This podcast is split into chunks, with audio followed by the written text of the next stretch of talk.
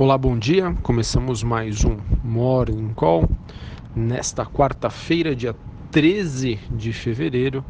Eu sou Felipe Vilegas. O destaque do dia fica por conta do Brexit, que limita o fôlego dos mercados globais, e por aqui o foco deve ser na reforma da Previdência e na instalação da CCJ Comissão de Constituição e Justiça. A gente teve eh, nas principais bolsas da Ásia um dia de queda, destaque para Xangai, que caiu mais de 1%. E na Europa, as bolsas por lá alternam entre altas e baixas. É, em específico, quando a gente olha para o desempenho das moedas, nós temos a libra esterlina subindo, mesmo após ontem Theresa May ter sido derrotada na votação em relação ao Brexit. É, enquanto isso, a gente tem o parlamento voltando a decidir hoje se o Reino Unido deixa ou não a União Europeia.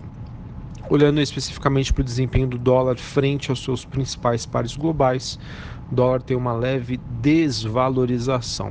Sobre as commodities, o petróleo segue firme e forte. O contrato negociado em Nova York, o WTI, avança mais de 1%, enquanto os metais é, têm dia de queda, bem como o minério de ferro. Mesmo assim, as principais mineradoras globais, pares da Vale, têm um dia positivo. BHB, a BHP subindo em torno de 0,5% e a Rio Tinto subindo 0,27%. Acabei não comentando anteriormente, mas olhando para o desempenho do S&P e Dow Jones Futuro, é, os índices aí alternam entre altas e baixas leves. Bom, olhando aqui para a agenda do dia, nós temos aqui no Brasil às 9 horas da manhã dados de produção industrial, e meio-dia e meio o Banco Central divulga o fluxo cambial semanal. É, nós temos, é, além disso, após o fechamento do mercado, a Braskem, BRKM5 e a SLC Agrícola, SLC3, divulgando seus números referentes ao quarto trimestre de 2018. Além disso, o Banco Central oferta até 14.500 contratos de swap cambial para rolagem de contratos de abril a partir das 11h30 da manhã, mantendo aí o seu padrão de atuação. Bom, já em relação à agenda americana, às 9h30 da manhã, demanda final PPI e pedidos de bens duráveis. Às 11 horas, gastos com construção e às 11h30, estoques de petróleo sobre o noticiário é, político aqui no Brasil. Nós temos a expectativa de que hoje, às sete da noite, é, o horário que está previsto aí a instalação da Comissão de Constituição e Justiça na Câmara dos Deputados. Ontem tivemos Rodrigo Maia se manifestando em que a decisão de somente votar a admissibilidade da PEC da Previdência quando o governo enviar o projeto dos militares é praticamente inócua, já que o regimento só permite que essa votação ocorra na CCJ por volta do dia 27 ou 28 de março, ou seja, a definição é, para ver se a gente tem uma evolução no encaminhamento da reforma da Previdência só deve ocorrer agora no final do mês. Além disso, a gente é, observa aí a, a, Folha Blogs dizendo que o governo está criando uma força-tarefa para tentar barrar ações judiciais contra a reforma. O Valor destaca o trabalho de Paulo Guedes, que deve iniciar os contatos para tentar, entre aspas, vender a, a reforma da Previdência para a oposição.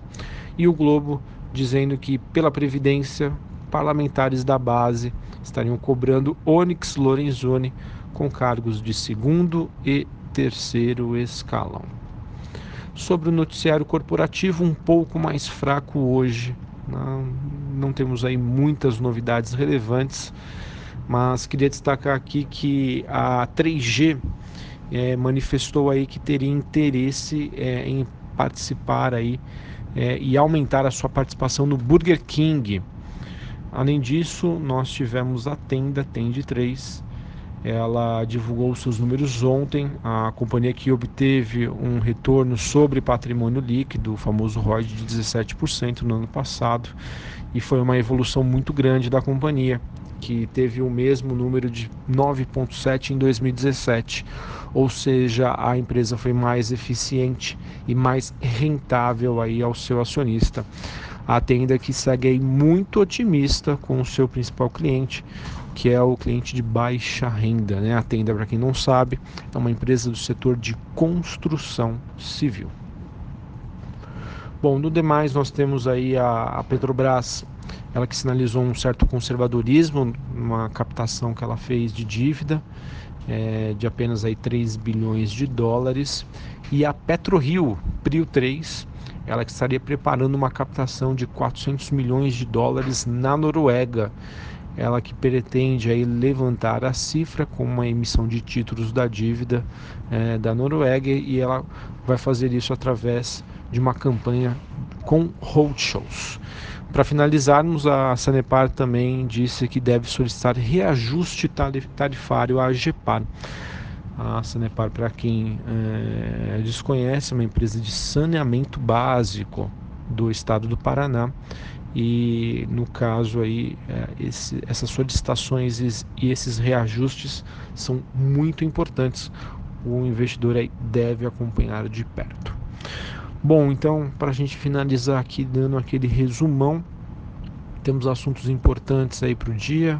Aqui internamente a instalação da CCJ lá fora o desenrolar aí do Brexit e todos esses são fatos que podem fazer com que o investidor tenha hoje uma postura mais conservadora, ok? Aguardando aí realmente a, conclusão aí desses fatos, novas notícias que possam, é, digamos, alimentar aí o bom humor que a gente observou no início da semana.